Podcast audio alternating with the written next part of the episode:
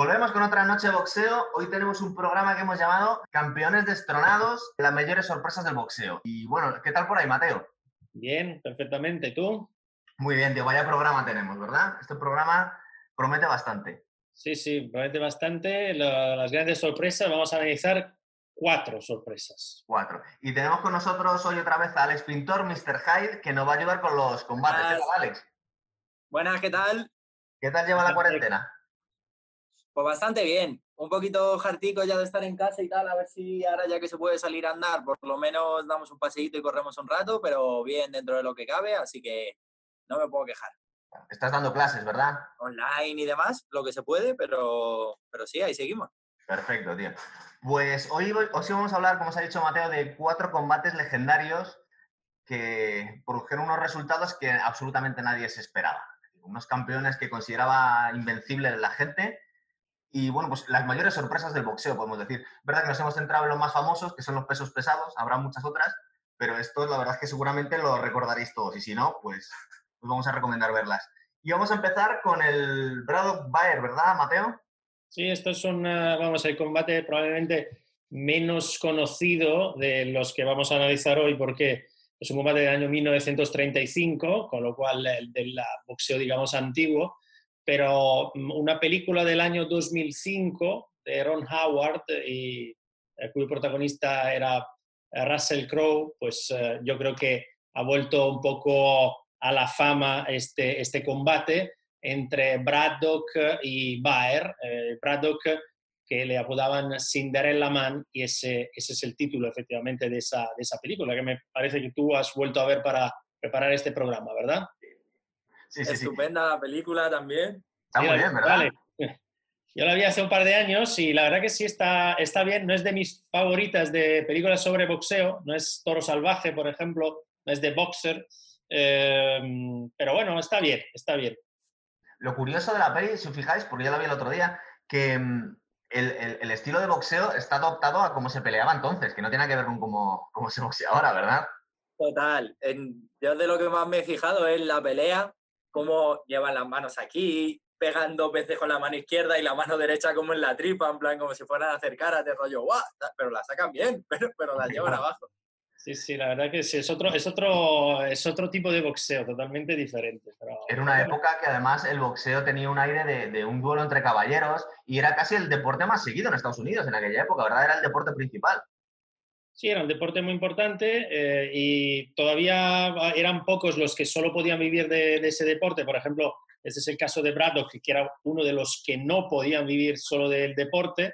Eh, de hecho, y eso también, eh, vamos, se ve mucho en la película, Braddock tuvo que hacer todo tipo de trabajos, cada cual más duro, con lo cual, bueno, compaginaba su trabajo con, con las, las peleas, ¿no? Peleas que además eran numerosas, ¿eh? porque peleaban un montón en aquella época, vamos, es, brutal la cantidad de peleas que hacían durante un año. Y además que, bueno, lo que pasa es que también se comió la crisis del 29, entonces que toda la gente estaba con necesidades, y eso lo vemos en la película también, que, estaba toda la gente en la miseria y solo debían vivir bien, pues, pues, el campeón y el aspirante, casi. Sí, era el periodo de la Gran Depresión, de la crisis del 29, que luego se extiende esa crisis financiera a lo largo de los años 30, y es un poco el periodo, ¿no? Está el, el, combate del que vamos a hablar es del año 1935 entre, pues, este James eh, J. Braddock, que eso es una curiosidad porque en realidad la J no se sabe muy bien de dónde llegaba porque él se llamaba James Walter Braddock.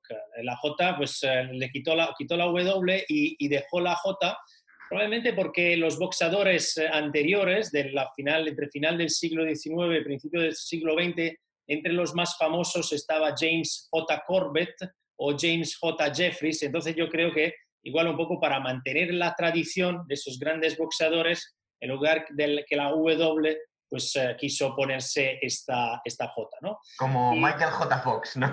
Se busca la J para vacilar ahí. Pero así que... Cuenta, cuando estaba yo investigando un poco sobre Baer antes que, que Braddock, eh, estaba viendo que justo eh, Baer ganó el título de Max Smelling ¿Te acuerdas que hablamos del, periodo entre guerras de Max Smelling y que cómo le había instrumentalizado el régimen nazi? Y bueno, la, presión del régimen de Hitler por ganar ese, ese combate y justo perdió el título a manos de Baer, que encima, para que fuese más sangrante, su padre era medio judío. que les debió joder como... No, sí, además, eh, mira, Baer era como el gran boxeador de la época, el gran boxeador blanco de la época en Estados Unidos. Además era un chico, el típico chico, guapo, eh, que había tenido éxito como modelo, incluso como actor, con lo cual, pues el típico boxeador que le gustaba sobre todo a la clase medio, media, clase alta norteamericana, y efectivamente en el año 1933, el mes de junio, es cuando se enfrenta a Max Schmeling. Max Schmeling era el, este eh, gran atleta alemán y, bueno, pues eh, el atleta, el boxeador favorito por Hitler, que como sabemos, eh, a partir del 30 de enero de ese mismo año, pues había sido nombrado por, por Hindenburg canciller, con lo cual eh, Hitler ya estaba en el poder y, pocos meses después, unos eh, cinco meses después, pues eh, cinco o seis meses después tenemos ese combate que en realidad gana Baer y lo gana por gran paliza, ¿no? gana, gana bien y a partir de ese combate es cuando Baer, como tú dijiste, pues que tiene una parte de origen judío, pues empieza a pelear con una estrella de David eh, en, el, en, el, pantalón, ¿vale? En el pantalón siempre lucía esa estrella de David blanca eh, que, bueno, pues eh, es un poco... Lo utilizaba para joder también, ¿no? Mira, soy judío. A mí me ha llamado mucho la atención esta, esta mañana, que he visto esa pelea esta mañana, y me ha llamado un montón la atención la, la cruz, porque, bueno, la cruz, la, la estrella de David, porque me, me, ha descolocado un poco, digo, no sé si en otro, en esa época tendría otro significado o cualquier cosa, porque tampoco lo relacionaba tan directamente. Digo, no, no sabía muy bien por qué. Mira, una curiosidad. Fue por eso, fue pues por, eso, porque, vamos, es un, ese combate, ese, vamos, tuvo una, una, clara simbología política importantísima. Ese año 1933, entre, bueno, pues el gran atleta alemán y, y el gran atleta norteamericano. ¿no? Pero para, para, los que no han visto nuestro programa de boxeo entre guerras y que la gente no le coja manía a Max Smelling, que es uno de los grandes boxeadores de, de los pesos pesados de todos los tiempos, Max Smelling no era nazi. De hecho, su manager era nazi, tuvo bastantes tensiones con el régimen de, de Hitler, de hecho fue herido en la Segunda Guerra Mundial, pero él nunca pretendió hacer apología del nazismo, lo que pasa es que lo utilizaban como, como referencia. Sí. Como deportista, al final de la época, gran deportista alemán, ya está, claro. Sí, eso era, vamos, todo era política, ¿no? En, entonces, casi siempre todo es política, pero en aquella época más. Y efectivamente, bueno, pues llegan a, ¿cómo llegan estos dos grandes atletas a, ese combate? Bueno, uno llega Max Baer como el gran favorito, ¿vale? Eh, Max Baer, eh, pues lo dicho, había ganado a Schmeling, luego le había ganado a Primo Carnera, además la, vamos, a Primo Carnera le había tumbado 11 veces en 11 asaltos, y ya sé que, que, a Gonzalo no le gusta nada Primo Carnera, pero solo para recordar que, eh, que Primo Carnera había sido campeón del mundo ganándole a Sharky, que era uno de los mejores, a Uzkudun, que me parece recordar que, que era español, y a Logran. O sea que tres grandes del boxeo, así que, vamos, mi primo Carnera no era, no era uno, uno cualquiera. Pero era muy grande, pero, pero por lo que ganaba porque era un gigante. Bueno, bueno, pero eh, ya hemos visto gigantes en el ring que luego han caído de manera estrepitosa. Es verdad, es verdad. Y, ese por un lado, o sea, Max Baer tenía, al final de su carrera, ganó 66 veces y perdió 13, y de las 66 veces, 51 por KO, ¿vale? ¿Y qué, qué había, eh, cuál era el récord de Braddock? Bueno, el récord de Braddock era un poco más modesto, aunque bueno, había ganado 46 combates, y había perdido 24, ¿vale? Pero hay un dato importante porque de los 24 solo dos por cada. Y eso se ve porque en el, en el combate que vamos a analizar, pues eso es un combate donde Braddock se lleva unos buenos golpes, pero al final no, al final aguanta, aguanta bien el, el tipo, ¿no? Y eso, eso está claro. 24 combates perdidos, tan solo dos por KO. ¿A ti qué te ha qué te ha parecido el combate, Alex? He podido solo llegar a ver un highlight porque como era, como es una pelea muy vieja, al final lo que he encontrado, entonces he ido viendo cachitos y demás. Pero me ha hecho, eh, he estado fijándome más en, la manera de boxear que, la, que al final en puntuar, porque al final, como solo he visto, he visto partes, pues no podría puntuar la pelea justamente. Pero me ha parecido que lo hacían bien. al principio me ha gustado mucho Braddock, tampoco los he sabido distinguir al principio y no, sabría quién, no sabía quién era uno y quién era otro, me queda un poco así, un poco así perdido, pero me estaba gustando más Braddock, yo sin saberlo, porque luego ya he estado buscando quién llevaba la cruz, de, en plan la estrella de David y demás, y, y lo está mirando y, bueno, la pelea está bien, es verdad que al principio Brado, que empieza muy bien, luego flojea un poco, pero también esos son los cachitos que he visto, y luego como que remonta otra vez, entonces no sé si es que al principio empezó muy bien y luego la pelea la empezó a dominar un poquito más el oponente y luego volvió a tomar un poco las riendas, o cómo se puntuarea bien del todo, pero bueno, he estado fijándome pues en la manera de boxear, la manera de quitarse las manos así hacia atrás con la manita por delante, tal. Me ha parecido una pelea muy curiosa, sin que tal, pues eso, me ha, me parecido muy curiosa la pelea. ¿Tú qué tal crees que le habría ido a esos boxeadores hoy en día con ese estilo? ¿Iban de culo o qué? A lo mejor hubieran conseguido lograr una adaptación ahora mismo, ¿no? Pero ahora como se llama un boxeo totalmente distinto, mucho más técnico y táctico, avanza mucho más en los dos, en los dos aspectos, a nivel de técnica, a nivel de táctica. Eh, hombre, ahora mismo con las manos abajo, pues eso, hasta que te sale un asesino, ¿no? Pero claro, también habría que verlo, también habría que ver a ese tío enfrente de otro tío. Es que nunca se sabe, que luego ya sabemos cómo es el boxeo.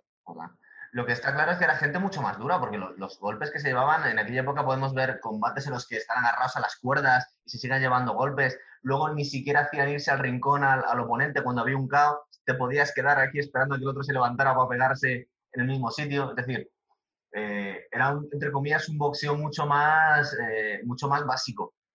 Eh, un poco más, yo por lo que he visto, más lento, ¿no? Porque es verdad que las combinaciones son siempre las mismas, se esperan mucho, se llevan, yo veía sobre todo Bayer que, que alejaba mucho con la izquierda al otro, incluso manteniendo el brazo estirado a veces para que no se acercara a Braddock y luego ya intenta golpearle muy duro con, la derecha, ¿no? entonces, bueno, pues un boxeo diferente y un boxeo en 15 asaltos. ¿eh? O sea que también hay que tener en cuenta que son 15 asaltos y no eran pocos, con los guantes donde todavía el, el pulgar y el otro dedo estaban unidos, ¿vale? Con lo cual se podía, muchas veces, de hecho había lesiones porque se metía el, pulgar directamente en el ojo del otro. O sea que era un boxeo durillo, ¿eh? durillo con unos guantes que vamos a ver cómo, cómo, cómo podían ser esos guantes. Pero, pero es un, bueno, pues eso, ¿por qué fue esa, esa, gran sorpresa, ¿no? Porque, bueno, pues es una gran sorpresa porque Bayer le daban ganador 10, 10 a 1. En realidad nadie se podía creer que, que Braddock le iba a ganar al gran Bayer. Y sin embargo sí que, sí que gana. Y además, ¿dónde se celebró el combate? En el Madison Square Garden, que, se, que le apodaban el cementerio de los campeones. Porque por lo visto, en aquella época no había campeón que pudiera ganar en el Madison Square Garden. Y efectivamente, en este caso igual, tampoco gana el gran campeón Bayer. De todas formas, la diferencia de, de Braddock con el resto de los, de los aspirantes que vamos a ver en este programa es que Braddock eh, luego defendió el título. Es decir, no era un Mindundi, no era un mal boxeador, luego mantuvo un tiempo eh, su estatus de campeón, no como otros que hemos visto después, en realidad fue la flor de un día. Sí, no, pero además, a ver, Braddock le noquearon eh, dos veces solo y una fue contra Joe Lewis, o sea, no contra cualquiera, ¿vale? O sea, que de hecho el siguiente combate de Bayer fue justamente contra Joe Lewis y perdió.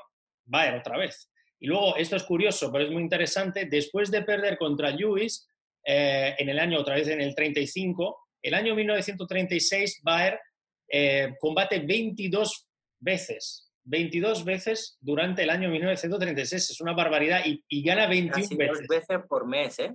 Casi dos veces por mes, es una locura, y más en boxeo a 15 asaltos. Es una auténtica locura de verdad. ¿eh? Increíble, increíble lo que, es, lo que hacían en aquella época. ¿no? 22 combates seguidos en, solo en el año 1936 y ganó 21 eh, de, de, los 22.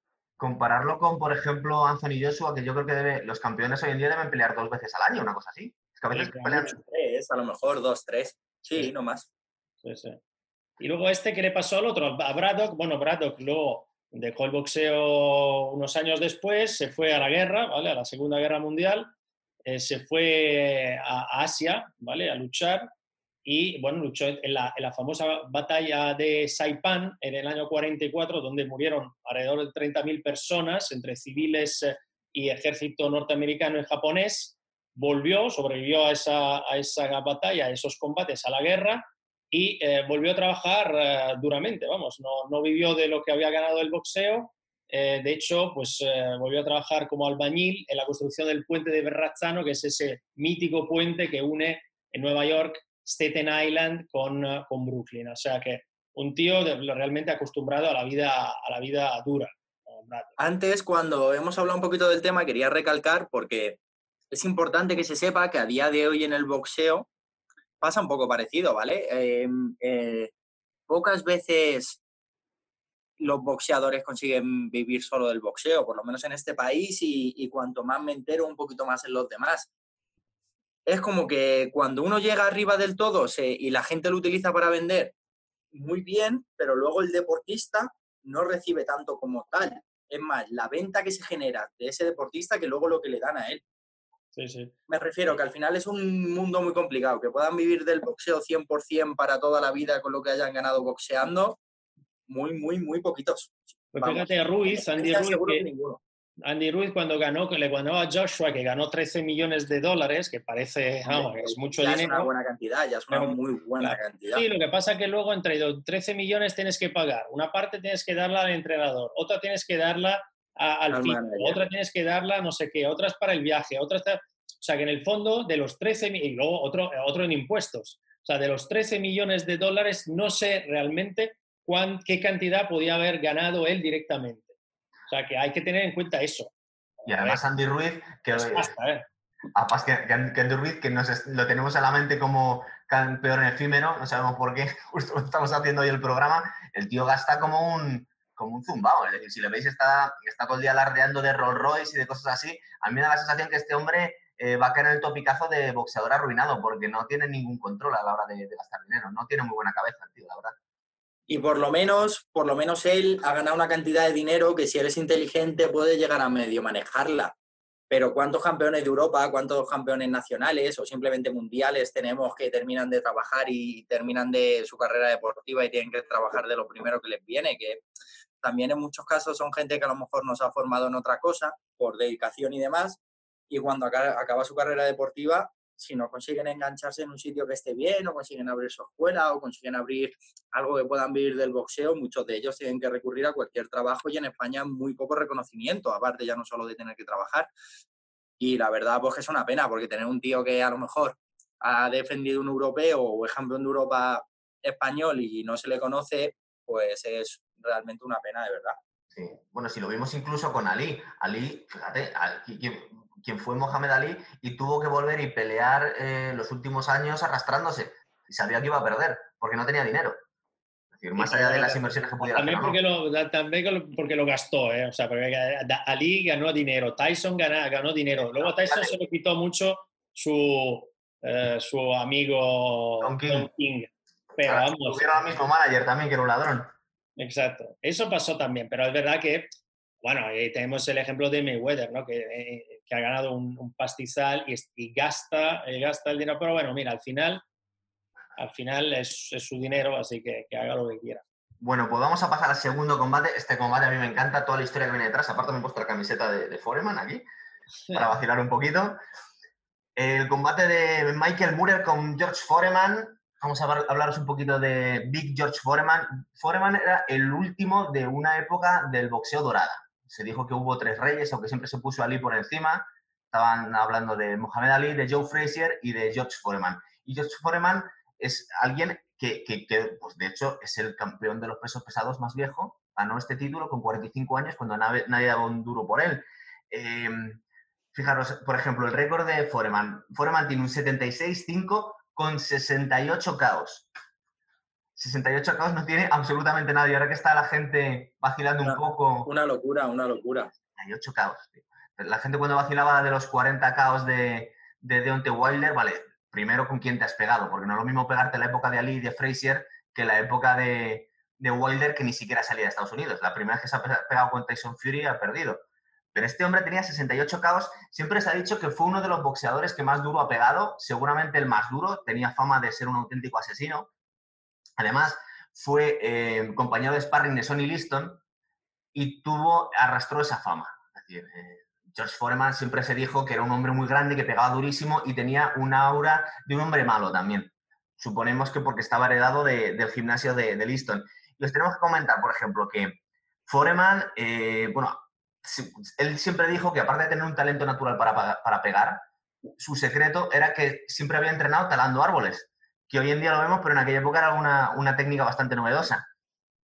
¿Verdad? Bueno, sobre todo que no, no, no cualquiera lo podía hacer, vamos, eso demostraba ya una cierta fuerza, digamos. Era un tío de, de 1,93 y 120 kilos, y la verdad cuando era joven se le veía que no, no le sobraba peso, era una auténtica bestia. Y bueno, vamos a hablaros un poquito de su vida. Josh Foreman nació en el 49 en Texas y la verdad es que tuvo una vida bastante complicada. Tuvo un, salió del colegio con 15 años y se dedicó pues a estar en las calles y robar hasta que le captaron en, un gimnasio de boxeo amateur. Le dieron tal potencial a Foreman que en muy poquitos años ganó el, de hecho lo llevo aquí la camiseta para vacilar, es en el año 68 ganó el oro de los, de los Juegos Olímpicos de México. Por curiosidad hay que, hay que destacar que en realidad el boxeo olímpico es boxeo amateur. Le tuvieron que parar el combate en la final contra el campeón soviético en el segundo asalto porque le había tirado varias veces ya. Estamos hablando de, la final de, las Olimpiadas. Era una auténtica bestia. Y cuando empezó la, carrera profesional de Foreman, pues tenía un récord de cuando llegó a ganar el, combate contra, contra Frazier, que Frazier se consideraba que era alguien invencible, justo Frazier llegó a conseguir el título de cuando estaba vacante porque habían prohibido pelear a, Mohamed Ali. Para hacernos un poco el, para ponernos un poco en situación, Mohamed Ali es el campeón, le quitan el título y le prohíben pelear durante creo que fueron tres o cuatro años. Lo, lo consigue Joe Frazier. Joe Frazier gana a Mohamed Ali y se lo quita George Foreman. De hecho, George Foreman le quitó el, el, título de una forma totalmente abusiva. Le hizo seis caos en dos asaltos. Bueno, pararon el combate y dijeron, no, este es totalmente eh, eh, tenía un aura de, alguien totalmente intratable, hasta que llegó con un 40-0 a pegarse con Ali en el famoso Rumble in the Jungle, ¿verdad? el combate lo recordamos todos. Sí, sí, claro, el combate de Ali. Y la curiosidad es que perdió el título ahí y no lo recuperó hasta este combate del que vamos a hablar, 20 años después. Es decir, recuperó el título que había perdido contra Mohamed Ali en, en el Rumble in the Jungle y en ese, un momento en el que luego se invirtieron las tornas, porque en aquel momento pensaban toda la gente que Ali estaba acabado y que no podía ganar a un monstruo como Foreman. Foreman cayó en una depresión absoluta, se dedicó a... La verdad es que cambió, su personalidad cambió bastante, porque hasta entonces eh, había seguido un poco el aura de un boxeador malvado, de, pues, como podemos haber recordado en la época peor de Mike Tyson o el anterior de, de Sonny Liston, daba la sensación de alguien peligroso, alguien malo, alguien que el público no le gustaba mucho, pero que era intratable y que no podían con él. Bueno, pues Foreman al perder el título con Ali se hizo telepredicador, tuvo 12 hijos y, se dedicó a las obras benéficas. De hecho, cuando decidió volver a, pelear, tenía 40 años ya y es que necesitaba dinero para un centro para, jóvenes porque se había arruinado. Otro, otro más. Otro más, exactamente. Y bueno, la verdad es que toda la gente se lo tomaba guasa. Es decir, eh, bueno, Josh Foreman es verdad que ha sido una leyenda, el hombre que más duro pegaba de la historia, pero tiene 40 años ya, ¿cómo va a ganar el título? Además, eh, contra Murer, que Murer no era, no era uno cualquiera. ¿eh? Llegaba con un 35-0 y le acababa de ganarle a, a, Holyfield en, el combate anterior. Y, uno cuando ve las imágenes ve cómo está en, forma, a pesar de ser más bajito, pero está muy bien preparado Murer.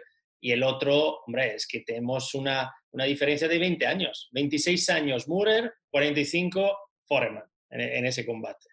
Además, eh, Foreman tuvo una segunda oportunidad porque, aunque había ido ganando todos sus combates, se había enfrentado antes con Holyfield en un combate que le había costado muchísimo ganar a Holyfield, pero Holyfield había, había conservado el título. De hecho, eh, podemos ver en el combate con Holyfield, si lo veis, porque es una curiosidad muy, muy graciosa, hay un momento en el que Foreman conecta uno de sus directos espectaculares y cuando llega al ring con Holyfield le dice a su entrenador, dice, tengo todos los dientes en la boca pues se le escucha decirlo, dice, creo que él pensaba que le habían sacado todos los dientes. Siempre ha, dicho Holyfield que nunca le ha pegado a nadie tan duro como, como Foreman, que estaba realmente asustado. De hecho, desde que se llevó ese golpe, se tiró todo el combate bailando y manteniendo la distancia. Pero aún así... En esta, en esta pelea pasa un poco lo mismo, si te das cuenta. Le, le, pega una derecha y, lo sienta de culo, pero así un poco sin venir al cuento. Le hace como pop pop y le pone otra derecha recta y lo sienta de culo. También decir que un poco Murer, más que ganar Foreman, no voy a decir que se deje perder, pero le trata con demasiado respeto, yo pienso, toda la pelea. Está como en un tanteo constante, que es verdad que, va ganando la pelea casi todo el rato porque se mantiene más activo, se nota mucho que son peleas largas, que van contando los asaltos, porque se nota como sale pues, ganando por la mínima, gana tres asaltos claros, otros tres asaltos sigue un poquito así pues, ganando por la mínima, apretan otros dos o tres como para decir, vale, tengo más o menos la pelea, tres, seis míos son claros y otros que me bailan, ocho por lo menos son míos. Y en una de estas, pues se lleva un paro de Foreman que, que lo pone a bailar, pero así sin venir a cuento, ¿eh? De repente. Además, yo creo que, yo creo que lo que quería hacer Murrer, porque, eh, vamos, no olvidemos que lo noquea en el, en el 10. Con lo cual yo creo que este dijo, mira, este que tiene 45 años no va a llegar al final. Con lo cual ya en el asalto 10 yo creo que ya se sentía como muy seguro de haber ganado, porque ya. efectivamente es que, es que Foreman se come unos cuantos, unas cuantas manos, ¿eh? muchas. Eh, el combate lo estaba ganando Murrer. Eh, pero Murray ve que en el 10 es, es, prácticamente ganado y dice, este no, este no, va, no va a aguantar todo, todo el combate. Y sin embargo... Y le, y le, falta combinación, porque hay un par de veces en la pelea que se nota que Murray entra como a combinar y la cara de Foreman es un poco de perdido. Es Foreman intenta alejarse, alejarse. Efectivamente, pero se, se prevé que no va a asimilar bien el golpeo. Se le ve que no está preparado para combinaciones largas. Lo que pasa es que Murray tampoco termina de entrar, se queda con el doble jab este con la mano derecha adelantada, que es verdad que le entra muy bien, pero a mí me faltó un poquito más de agresividad. También es verdad que cuando peleas con un grande de ese tamaño y aparte, y aparte quién es, pues hombre, mínimo tratarle con un respeto, ¿no? Pero al final está boseando, entonces al final, no sé. Un poco complicado, pero yo creo que le faltó un poquito de trabajo ahí. daban eh, ganador 3, 3 con 1, 3 a 1. Tampoco era o sea, era Murray lo daban favorito, pero 3 con 1. O sea, 3 a 1. No era un favorito de como el anterior, 10 1 o, Tyson que veremos, que ese sí que vamos, eso es brutal. Fijaros una, una curiosidad. Eh, el entrenador de, de Michael Murray era Teddy Atlas, que es el ex entrenador de Mike Tyson, en este combate. Y el entrenador de, de George Foreman era Angelo Dandy, que fue el entrenador de Mohamed Ali. O sea, que había dos leyendas del boxeo también entrenando a los dos. Y yo he estado viendo un poco unos comentarios que hace George Foreman que narra un poco cómo fue bueno, la versión de George Foreman. Igual se está adornando. Pero viene a contar que tuvo que hacer una serie de, de modificaciones en su estilo para poder ganar un tío así. Y, y dice que de alguna forma eh, siguió la técnica que había utilizado Mohamed Ali de intentar tenderle trampas a, a, a Murer. Y él cuenta lo siguiente. Si os acordáis, en la última época de, de Foreman, el tío había cambiado su, su guardia. Él supongo que consideraba que como es un tío muy grande y muy mayor ya no podía esquivar golpes y empezó a utilizar la famosa guardia cruzada.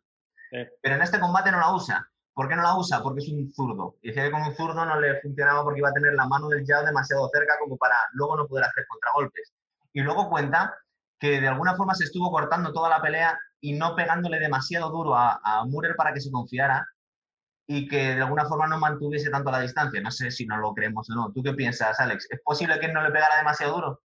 a ver, es posible, es posible que se buscara una táctica a largo plazo, en plan, vale, no, no trabaje mucho, sobre todo un poco por el tema de la edad y que se le ve muy grandullón a, a Foreman también, a lo mejor pues que no trabajara mucho, que se quedara un poquito más en, pues eso, taparse dos, tres golpes que le tira, sacar alguna mano y a partir del 10 apretar. No lo sé, es que a partir del 10 tampoco aprieta.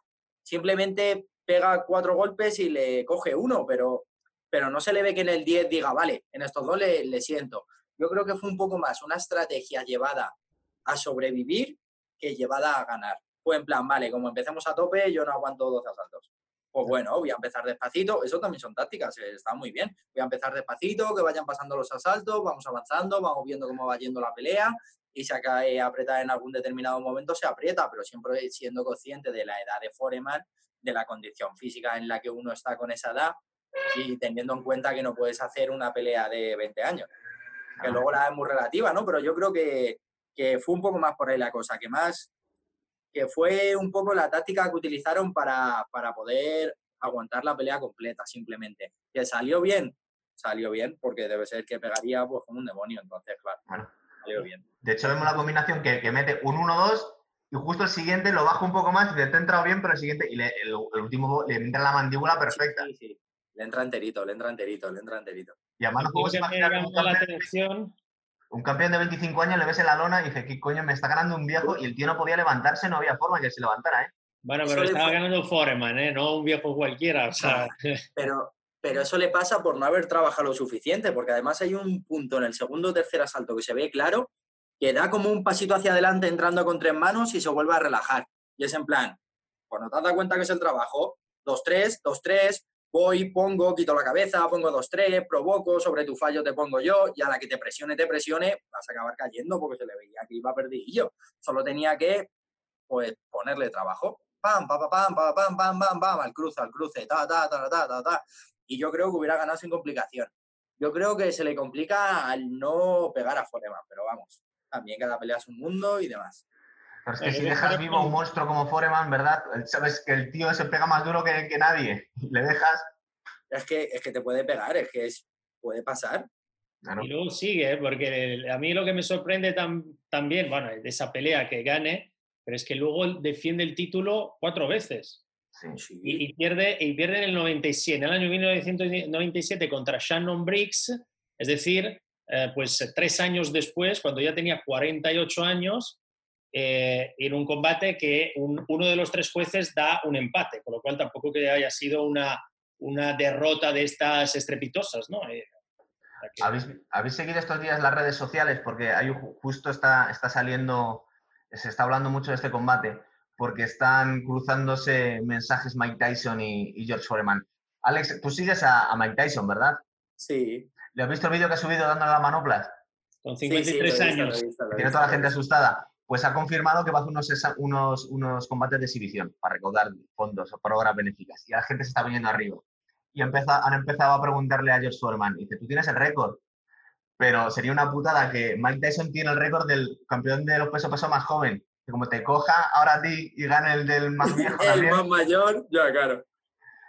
¿Lo creéis posible o nos venimos arriba? No, ¿verdad? No va a volver Mike Tyson, Es que no entiendo bien un poco peleas de tal índole benéficas a, ver, decimos, unos chavales amateur que se peguen en algo benéfico, pues lo veo un poquito más tal, ¿no? Montas una velada benéfica, el dinero que se recaude va para no sé qué, pero siendo Tyson, ¿qué benéfico vas a hacer? Si montas una pelea, tiene que ser una pelea con todas las de la ley, no puede ser algo benéfico, tiene que ser llamar a tu Cristo, que pues que venga la gente, publicidad además y montar un evento grande porque Mike Tyson y lo va No, estaría mal Mike Tyson contra Tyson Fury, Tyson contra Tyson, eso estaría pues muy buena, ¿eh? Sí, sí, muy buena, muy buena. Vosotros queréis, porque hay mucho, hay mucho debate ahora mismo en Internet, por eso, supongo que, que, no sería posible, pero vosotros le veis, hombre, realmente una mano de Tyson podría ser como una mano de Foreman, podría haber pasado, ¿verdad? Podría repetirse la historia.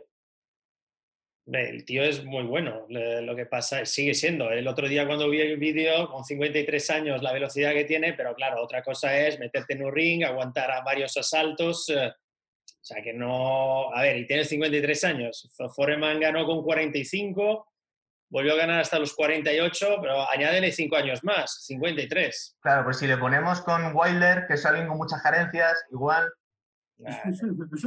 igual lo mata, no, hombre, sería buena pelea, pero no sería buena, no sería buena pelea para Tyson, ¿eh? yo, yo creo que Tyson está bien ahí donde está.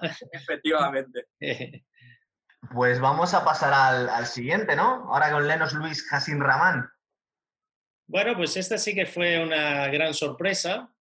Eh, gran sorpresa porque, bueno, Lennox Lewis era un gran campeón. Eh, le llamaban el León, de Lion, también porque durante una parte de su carrera tuvo como rasta, un pelo así, eh, rastafari. Una, carrera muy buena, la verdad, 41 eh, combates ganados, 32 de los cuales por KO, dos solo perdidos, los dos por KO, y una, una carrera que empieza en el año 89 y termina en el 2003, ¿vale? O sea que es una, una carrera, digamos, correcta, de estos alrededor de 14, 15 años, no es de estos, en plan Foreman, que, que siguió hasta, hasta no sé cuántos años, incluso, incluso ni siquiera como Ramán, porque Ramán como veremos, termina su carrera en el 2014, o sea, hace nada. O sea, sigue peleando Ramán que, da gusto.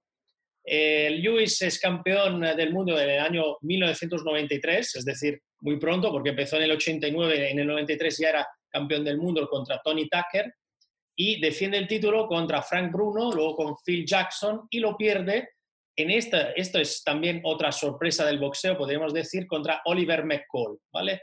Pierde en el segundo asalto por KO eh, y además es un KO duro porque es en Inglaterra, en el estadio de Wembley, todo el mundo creía que, que, bueno, que Lewis le iba a ganar fácil y sin embargo pierde. Entonces ahí ya, a partir de aquí empieza a cruzarse boxeadores, es decir, McCall es el, el campeón del mundo, defiende el título contra Larry Holmes, que no era uno cualquiera, pero luego lo pierde contra Frank Bruno, ¿vale?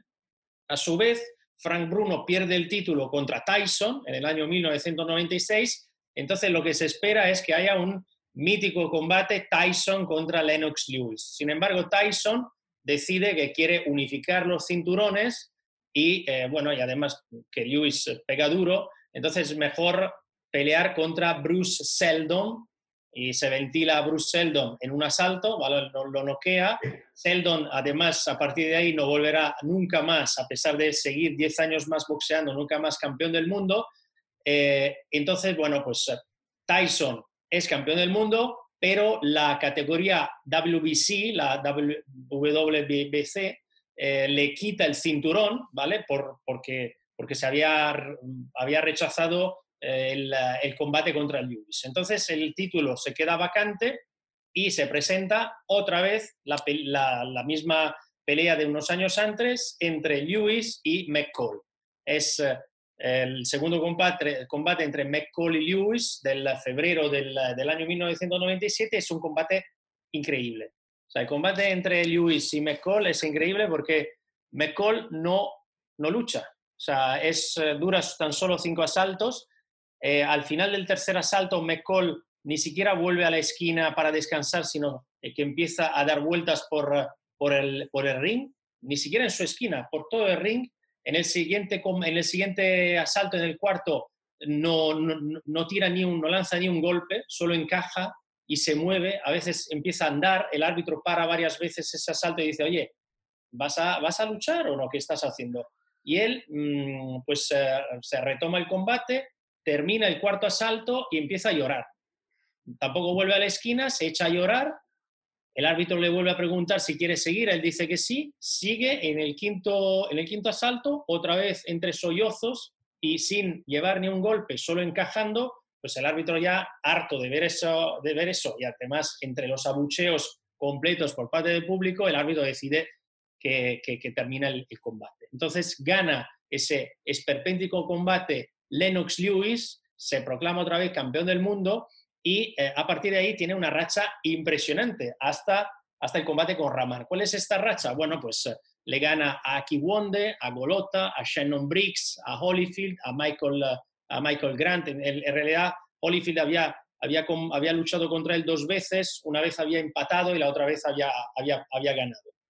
Hasta que llega ese combate contra Hassim Rahman, bueno, pues quién era Hassan Rahman, norteamericano también, eh, y que había, mm, bueno, pues había ganado 50 combates, o sea, no era tampoco un, pésimo boxeador, ni mucho menos.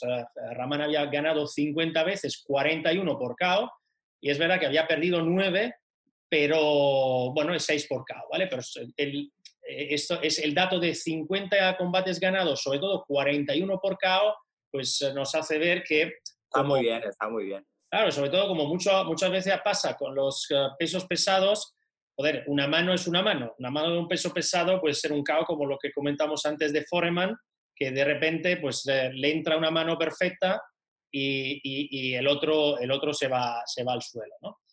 Y, y, bueno, pues el combate es del año 2001, es decir, ya al final prácticamente de la carrera de, de Lewis, el 22 de abril, y el favorito es Lewis, 20 a 1, o sea, es un favorito importante. Pero ¿dónde se celebra este combate? Se celebra en Sudáfrica. El dato es importante porque en la ciudad de, Brakpan, que es una ciudad al lado de Johannesburg, eh, es una ciudad que está a 1.800 metros de altura. El 27 de marzo, eh, ya está ahí, en Sudáfrica, empieza a entrenar ahí y un poco a aclimatarse a la altura sobre todo. Sin embargo, Lewis lo hace bastante más tarde. Llega eh, tan solo el 10 de abril, es, decir, 10 días antes más o menos del, combate, se había entrenado en Las Vegas y además se había quedado en Las Vegas porque estaba rodando algunas escenas de la película Ocean's Eleven, ¿no? que es una película bastante conocida con Brad Pitt y etcétera, etcétera. Con lo cual, digamos que tampoco que se había centrado mucho en el combate. Estaba seguro de que le iba a ganar y, sin embargo, eh, bueno, pues no gana y es noqueado en el quinto asalto. ¿Y qué os, qué os pareció el, el, este combate? ¿Habéis echado un ojo? Alex, ¿qué, qué, qué te parece? pasa, Alex? A mí, a mí me gustó mucho. ¿Qué, ¿Qué me parece? Me parece que Ramán empieza muy activado. En el primer asalto empieza muy activo, empieza como proponiendo un poquito más. Y a Lewis se le ve un poquito más como... O, así venía un poquillo para abajo. Mm. ¿Sabes? Así como un poquito más, como que si le pesara el cuerpo, poquitos golpes y Ramán una actitud mucho más activa yo al principio me decepcionó un poco Luis porque, porque me esperaba más siendo el favorito. También es verdad que en cuanto que los asaltos empiezan a pasar, se le ve que va ganando la pelea de pe a pa. Por solo ese primer asalto. Yo creo que le daría a Ramán el primero, el segundo a lo mejor. Y luego ya, mira, justo lo tengo aquí apuntado, Ramán más activo. Y luego, segundo, tercero, Lewy bastante bien, controla la pelea, tal. Y lo malo fue cuando pues, cuando empezó a bajar las manos y a hacer un poco el chorra, que justo Ramal le cogió, porque si no seguramente esa pelea no lo hubiera pasó un poco. Sí, se pasó y se, que eh, en estos combates pasa mucho. ¿eh? El primero que, que comentamos de Braddock uh, contra el otro. Uh, contra Baer. Sí, contra Baer, perdón, pues también pasa lo mismo. Baer empieza a, a ponerse chulito y tal, y, y al final y al final cobra. Es que esto esto y en este, en este combate pasa, ¿eh? no, pero es que con, con, Luis lo podéis ver porque el tío es que es justo, aparte cuando le engancha el, el, la hostia esa, que creo que es, creo, creo que es un, un, gancho de izquierda, el tío se estaba riendo de él, está haciendo el tonto directamente. Le coge, le, coge, le coge una mano derecha directísima y, y, apuntadísima, porque es como que se echa para atrás, se echa para atrás así bajando las manos, tal, y como que termina la combinación y a la que se está colocando le hace otra vez derecha súper fina, súper bien tirada por dentro y le, le coge la mandíbula y, y, lo sienta. A ver, un poco también a Ramán lo que digo, desde el principio se le ve se le ve activo, se le ve provocador, se le ve que quiere pelear, se le ve que, intenta cruzar el golpe, se le ve que va hacia adelante y Lewis lo que tiene pues es mucha calidad que al final en cuanto que se empieza a sentir cómodo pues se hace con la pelea fácil. Pero claro, no hay que olvidar que Rabán es un chico que va para adelante. Entonces, ¿qué pasó? Que en cuanto que le hirvió la sangre, pues le consiguió llegar un golpe y un golpe pues, muy duro. Rabán yo creo que fue al combate diciendo, esta es la mía. O sea, lo dio todo, lo dio todo, se entrenó bien, se entrenó mucho mejor que Lewis, que es muchas veces cuando eh, esas grandes sorpresas del boxeo muchas veces se deben a eso, ¿no? Porque uno se confía, el campeón se confía, el otro, el otro dice, venga, esta es la mía. Eh, entonces lo tengo que preparar este combate eh, como nunca, ¿no? Pero bueno, luego, como siempre ocurre en estos casos, que es lo que pasó con Ruiz, por ejemplo, contra Joshua siempre hay una, una revancha. La revancha, bueno, es que duró cuatro asaltos Ramán y luego se fue, se fue al suelo y, y adiós, a dormir. Siempre, siempre ha contado Luis que, porque Luis, vamos a ver, cuando nos fijamos en Lennox Luis, siempre se ha dicho que es uno de los, de los grandes pesos pesados en cuanto era un tío enorme, súper fuerte, con muy buena técnica para ese tamaño. Es decir, es que nos parece rarísimo verle en el suelo, casi indefenso, porque luego intenta levantarse y verdad que le tiene que parar porque no, no, no se puede tener en pie. Pero un tío de una auténtica bestia. Es decir, Lennox Luis, sí es verdad que, por ejemplo, cuando cogió a Mike Tyson, le dio una paliza tremenda, pero porque Mike Tyson estaba acabadísimo. Cuando llegó a pelear con, con Luis, pero Luis es uno de los grandes campeones, entonces el verle em, despistar, despistarse y hacer el tonto justo de comerse esa mano, pues... además fue el gran caos de Luis, porque contra McCall, que es verdad que perdió por KO en el segundo asalto, pero en realidad si veis ese, ese combate, pues que el árbitro también, o sea, vamos a ver, Luis está ya de pie, está así, le dice que quiere seguir, el árbitro dice que no. O sea, quiero decir que ese fue un caos un poco forzado, ¿no? Pero este, no, este no podía levantarse. De hecho, luego, luego comentó Luis que, que su, el, el, combate que más satisfacción le ha dado personalmente y el que recuerda con más cariño es la revancha con Ramán. Porque él estaba convencido que era muchísimo mejor que este tío. Y decía, es que me, se, le, se estaban llevando los demonios a haber perdido ese combate. Y de hecho, como dices tú, es que luego no hay color, ¿verdad? En la revancha.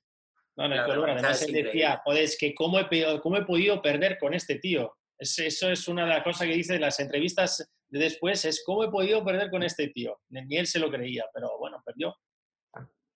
Y, y, luego nada, luego le gana en la revancha y a partir de ahí, ¿cuáles son el futuro de los dos? Bueno, Lewis ya a final de la carrera le gana a Tyson después de ganarle a Raman en la revancha, le gana a Vitaly Klitschko y ya está. Y se va. Y se combate, ha, ganado, ha ganado a todos los grandes, ¿no? Por lo que parece. ¿Qué tal la pelea con Tyson? ¿Cómo fue? Eh, la pelea con Tyson es un abuso porque Tyson estaba drogado directamente con suyo. Ya, o sea, no, era Mike Tyson. Mike Tyson, eh, te puedes imaginar a Mike Tyson en la pelea con Lennox Lewis, es como Mohamed Ali cuando se pegó con la Holmes.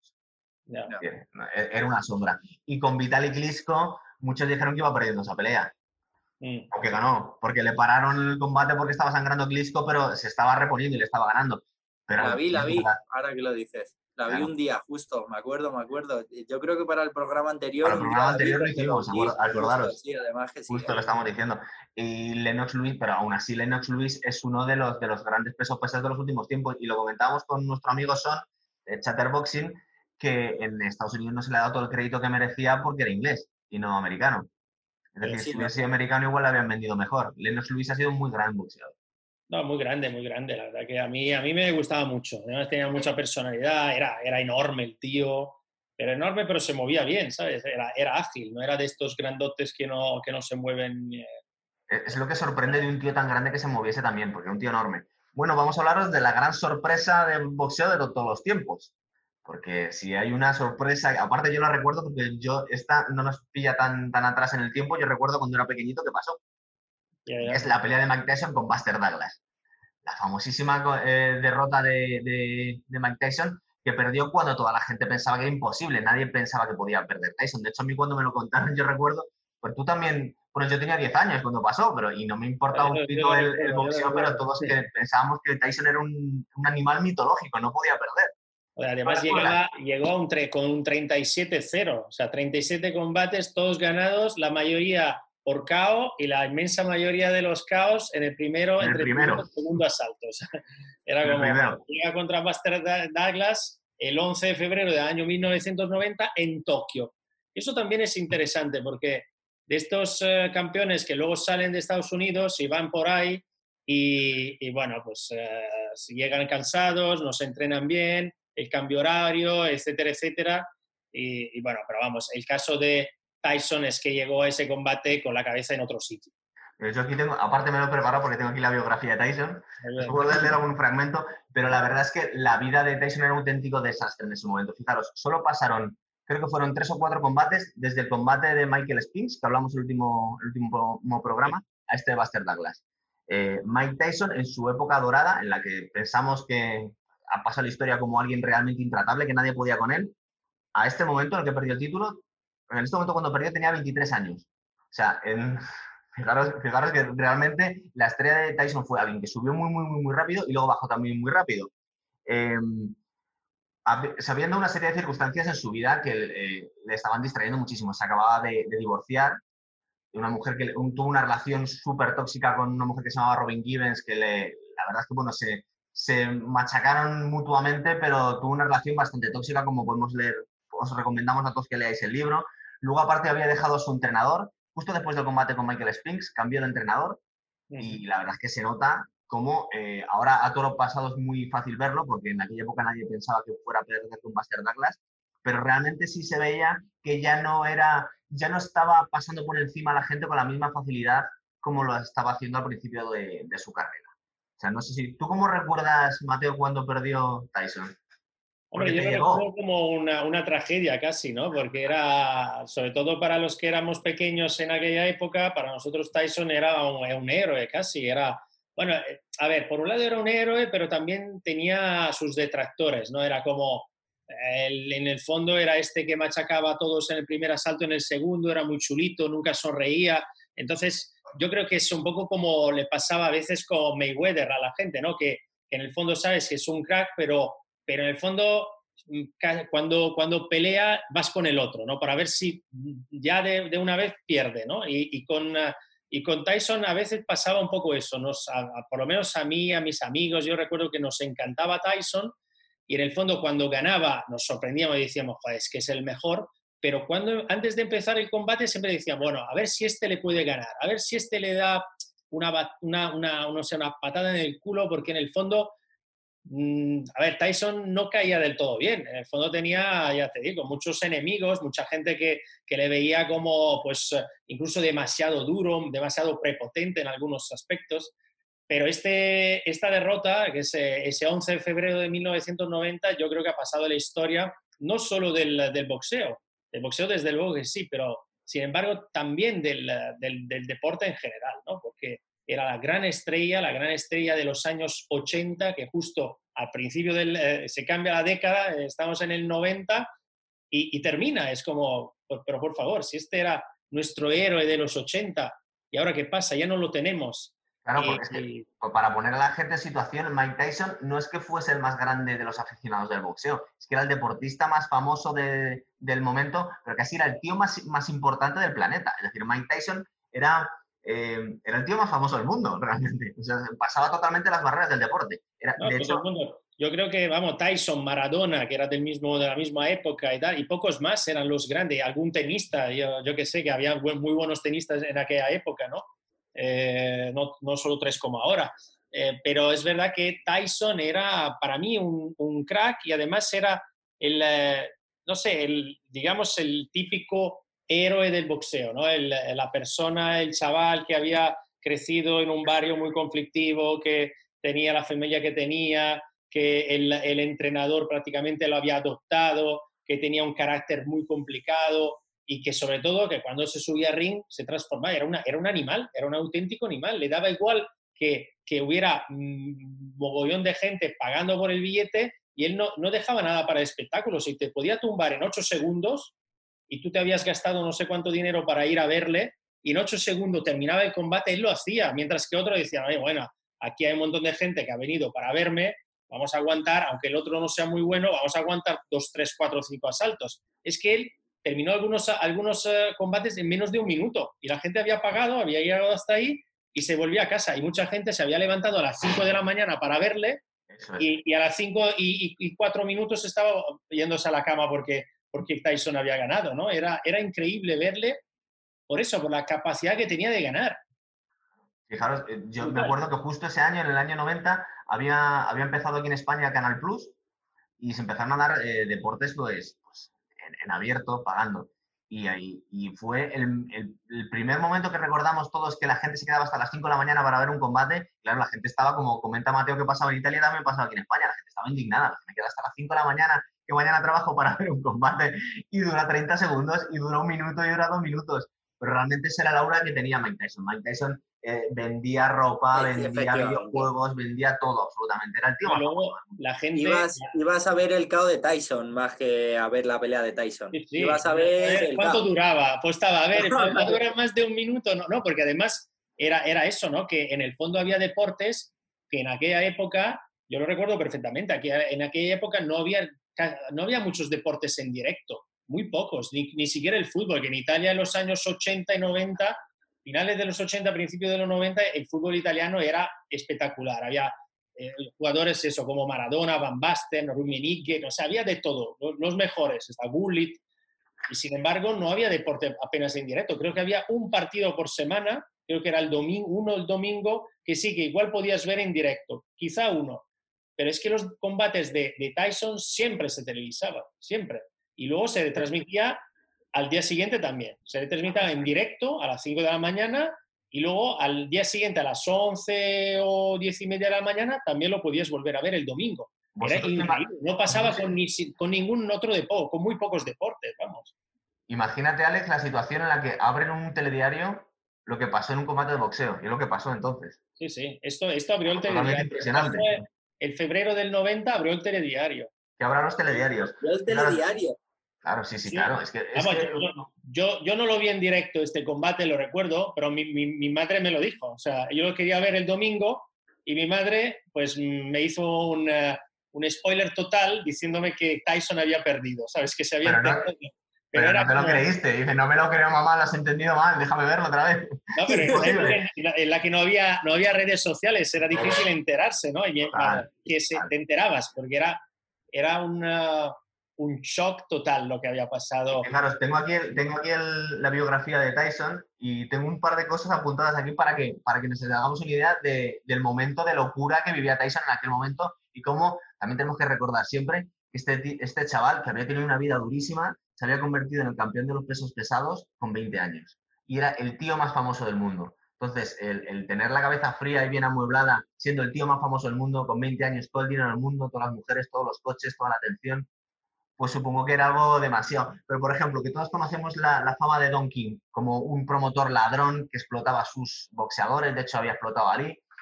Pero, pero, por ejemplo, Tyson no se quedaba corto. Fijaros, por ejemplo, un tío se le acercó unos, unos días antes del combate con Tyson y, con, con Buster Douglas y le dijo, escucha Mike, hablándole de, de Don King, el hombre tiene más de 60 años. Si sigues pegándole, va a tener daños cerebrales. Nos ha pedido que te llamemos y que te hagas saber que, por favor, si sigues pegándole, va a tener que buscar otro, otro promotor. Es decir, entre otras cosas, se dedicaba a Mike Tyson y aparte de unos vídeos en, YouTube muy graciosos que está promocionando los combates, le dice algo a Don King que le sienta mal y automáticamente se gira y le pega un guantazo, le pega a este hombre. Luego nos hemos dado cuenta que la verdad es que se lo merecía porque es un tío realmente despreciable, Don King, pero que la relación era de amor-odio, es decir, directamente es que le estaba, le estaba maltratando a un hombre de 60 años. Y luego nos comenta también, por ejemplo, que, que Buster Douglas, por lo que no se tomó en serio este combate, aparte que ya estaba totalmente aburrido de, de, todo este hombre, era que, que, Buster Douglas había perdido con, con gente a la que Tyson había ganado fácilmente. Es decir, es que ni siquiera se entrenó. Aparte, Mike Tyson siempre ha sido un, gran estudioso de los clásicos del boxeo y tenía sus superhéroes. Igual que todos hemos tenido a Mike Tyson, pues él tuvo a Baer, a Snelling, a Dempsey. Y, hombre, él siempre se fijaba siempre se fijaba en los hombres más malos del mundo, porque era un poco su pose. De alguna forma, eh, es, la, figura que quiso crear con Cus D'Amato era eh, que quería aterrorizar a sus rivales. Entraban en, en, el ring sin música, solo con una nota musical, sin ninguna parafernalia ni bata, iba solo con el calzón negro, y, quería transmitir odio y peligro a todos los, a todos los, los, rivales. Y, y esa era un poco la, la, la, la, imagen que pretendía dar. Y él quiso, como muchos de sus héroes de la infancia, eh, decirle a, algunos oponentes, como este, que es que yo no he entrenado para pegarme contigo, no merece la pena sudar por ti. Entonces, en este, lo cuenta en el libro, se dedicó a acostarse con las señoras de la limpieza en el hotel, a drogarse, a no entrenar y bueno, y vemos lo que pasó. ¿A ti qué te pareció? Que luego vamos a hablar un poco más. ¿Qué te pareció el combate, Alex? Porque la verdad es que es un combate interesante, además. A mí, a mí me gustó mucho y me impresiona mucho Buster Douglas. Lo hace muy bien el chaval. Yo cuando lo estuve viendo, joder, me, me gustó la verdad que, que, mucho. Un tío muy grande, porque se le ve muy grande, pero, pero lo hace muy bien, pega muy bien. Eh, más o menos, a mí, a, a mí me encantó. Me, me parecía que lo hizo que lo hizo increíble más para tratarse de Tyson. Aquí tengo un poquito más escrito, pero para no poner a mirar, pero, pero ah, ya me acuerdo. Trabajando súper bien en la distancia larga, que eso fue algo que me gustó mucho. Le trabajaba un montón con los golpes rectos y cuando Tyson, moviendo así la cabeza como hacía él, conseguía entrar a la distancia corta, pasaba de la distancia corta a Buster, Buster Douglas, de la distancia larga a la distancia corta, de una, de una manera increíble y súper duro. A lo mejor iba en plan, trabajaba con los retos, trabajaba con los retos y en cuanto que conseguía entrar a la corta Tyson, cuatro o cinco manos curvas con todo. Y, le entraban y muy bien. A mí me pareció que hizo una pelea de 10, ¿eh? Chapo, ¿eh? Hombre, fue la pelea de su vida. De hecho, se dio como la tormenta perfecta. Eh, Tyson había entrenado poquísimo y luego eh, Buster Douglas, que no era mal boxeador, pero era un tío muy regular, había perdido las grandes oportunidades de su vida, había perdido. Eh, se había muerto su madre 20 días antes y le había prometido en el lecho de muerte que iba a ganar el, título de los pesos pesados. Entonces, se dio la tormenta perfecta, si le podemos ver, lo, lo, estás diciendo tú, sobre todo en el primer asalto, es que le vemos un hombre motivadísimo que no tiene ningún miedo a un tío que daba miedo a toda la gente. Sí, sí, y no le tiene miedo, se queda con él cara a cara en el final de cada asalto.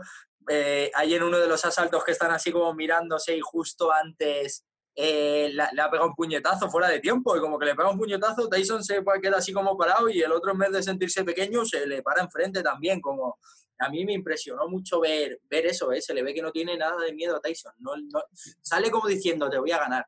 En plan, La combinación, la, combinación ganadora es espectacular. ¿eh? Ver cómo... pero, antes de llegar a eso, porque vamos a ver, entre otras cosas, os doy cuenta de dos cosas. Primero, que Tyson, y él lo comentaba, y luego lo podéis ver, que tiró muy pocas manos, es decir, no parecía Tyson. Más allá de que el otro lo hiciese muy bien, Tyson no era el de siempre. Es decir, está como pues, sin pilas, está tirando pocas manos. Yo le veo hasta como un poco como aburrido de estar ahí al principio, ¿verdad? No, no le veo así como dice, estoy aquí, creía que debía pensar que era un trámite. Pero luego también hay que recordar a la gente que en el octavo asalto, aunque estaba cobrando bastante Tyson, primero le hizo un cao. Sí, sí, sí. Hay en uno de los asaltos que Tyson empieza a trabajar, no sé si es el 6, el 7, el 8, Tyson empieza más activo y por parte dije, uh, porque sabía cómo acababa, si no, digo, espérate. Claro, porque es que de hecho le hizo un cabo en el octavo y es una de las grandes, eh, una de las grandes polémicas que hubo en este combate, que la cuenta que le hicieron a Buster Douglas, porque hubo un error entre, entre el, el árbitro que era mexicano y el de mesa, que era japonés, no se entendieron, la cuenta fueron de 13 segundos. Es decir, le contaron 13 segundos a Buster Douglas para levantarse. Y cuando le hicieron el otro cabo a Tyson, aunque la verdad, como ha dicho Mateo, la combinación es, es una auténtica paliza, porque podemos ver lo que hacía falta para tirar a Tyson. Le mete una cantidad de golpes durísimos, impresionantes. Eh, pero la cuenta que le hacen a Tyson es de 8 segundos. Entonces, durante bastantes días estuvo en el aire la decisión, porque se reclamó, porque mm, en la televisión se podía ver cómo las cuentas habían sido totalmente desiguales. La cuenta que le permitió a Buster Douglas recuperarse fue de 13 segundos y la que le hicieron a, Tyson fue de 8. La verdad es que luego Tyson no iba a poder reponerse porque le vemos buscando el bucal, ponérselo de medio lado. Estaba, estaba frito, estaba Tyson no... Ese es un caos perfecto, vamos. Luego, fijaros, como curiosidad, bueno, aparte que os iba a contar luego otra, pero em, en el quinto asalto... muy bien, ¿eh? Veo que esto lo tenía yo preparado. Soy un experto en Tyson. En el, en, el, en el, quinto asalto le veis que ya tiene un ojo muy hinchado Tyson. La mitad del combate ya lo tiene muy hinchado.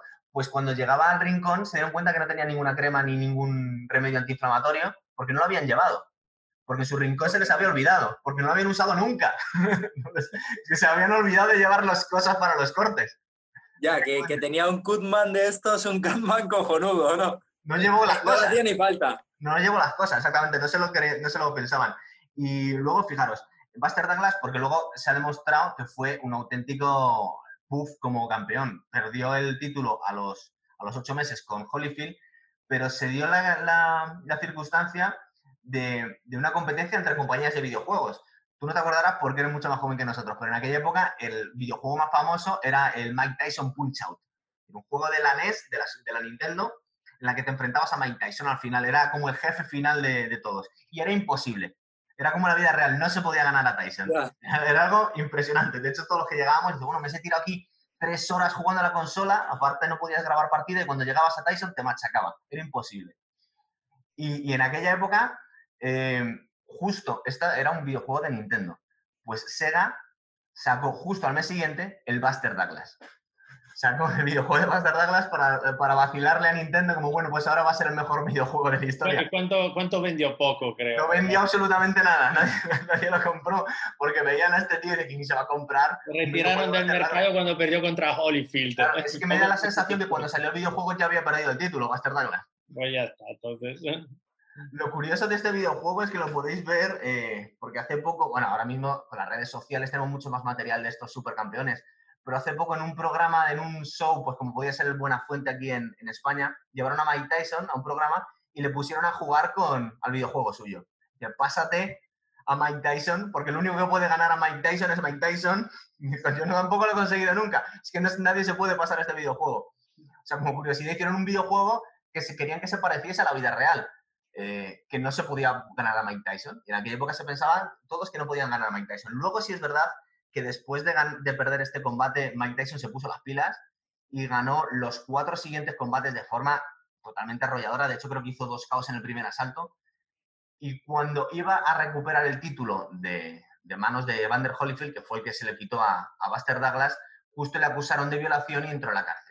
Ya pasó cuatro años en la cárcel y cuando salió pasó un poco lo mismo que con Mohamed Ali. Cuando salió de la cárcel, Mike Tyson ya no era el mismo. No fue, nunca volvió a ser el, que, el que había sido. Entonces, podemos ver como el principio del declive de Mike Tyson.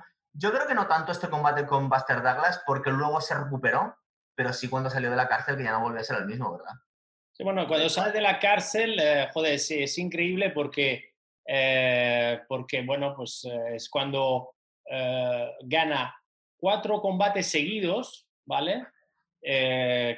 y es cuando luego, luego decide, digamos, luchar contra Seldon y no contra Lewis. Y en los cuatro combates eh, en total, en total pelea ocho asaltos y gana 80 millones de dólares.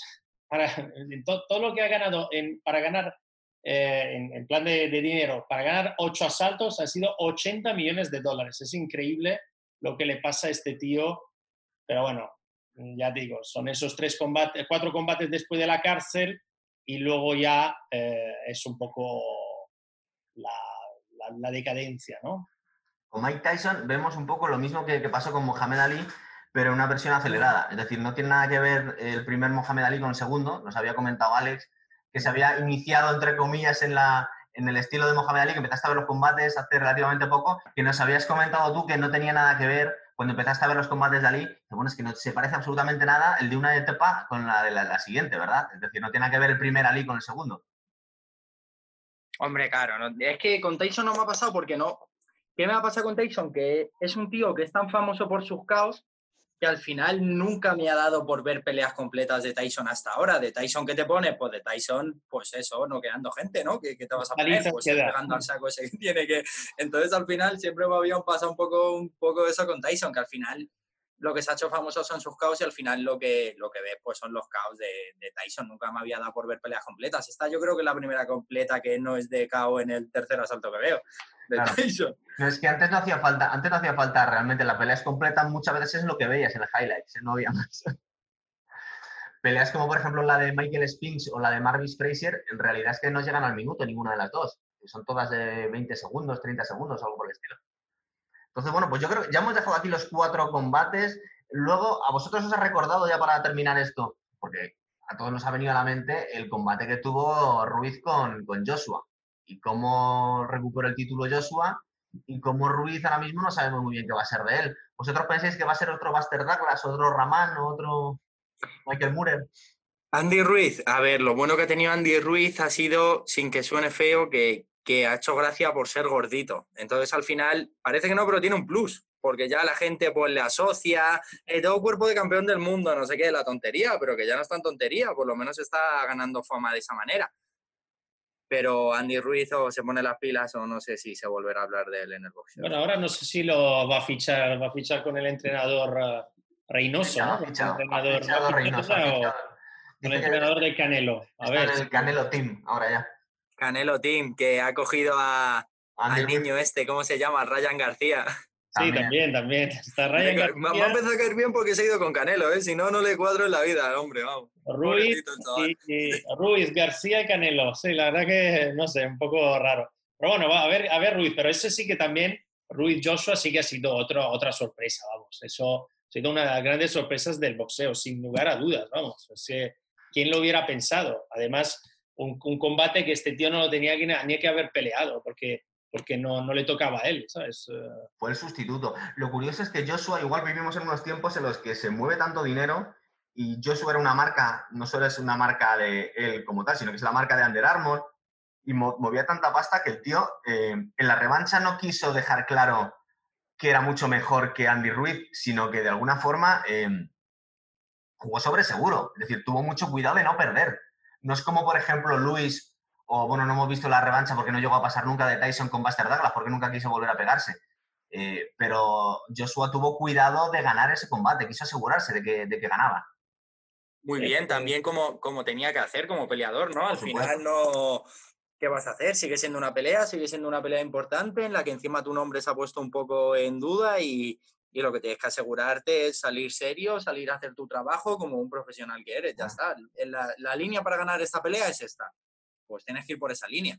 Sí, sí, pero que, no sé, no te puedes poner que, que tuvo la cabeza fría, no quiso en plan de ahora voy a humillar yo a este gordito que me ha humillado a mí, le voy a pegar una paliza impresionante y va a quedar delante del planeta, claro que soy mejor. No, no, él se... Joshua, Joshua siempre es muy profesional. muy, muy, muy, muy, muy listo además y respeta mucho al otro, ¿sabes? Siempre respeta mucho al otro y bueno, y al final era lo que tenía que hacer y al final ganó, ¿sabes? Porque tampoco tienes que machacar si igual, pues hombre, los pesos pesados, ya sabes, entra, te entra una mano, te coge una mano bien y te tumba, con lo cual es mejor ganar como ganó y, y ahora a por otro pero al final lo consiguió. Y, y Ruiz, vamos, es que Ruiz yo creo que no, no ganó ni un asalto. Ahora no recuerdo muy bien, pero no sé si ganó uno, quizá, pero yo creo que ninguno. Sea, fue una paliza, pero No sin ninguno. caos.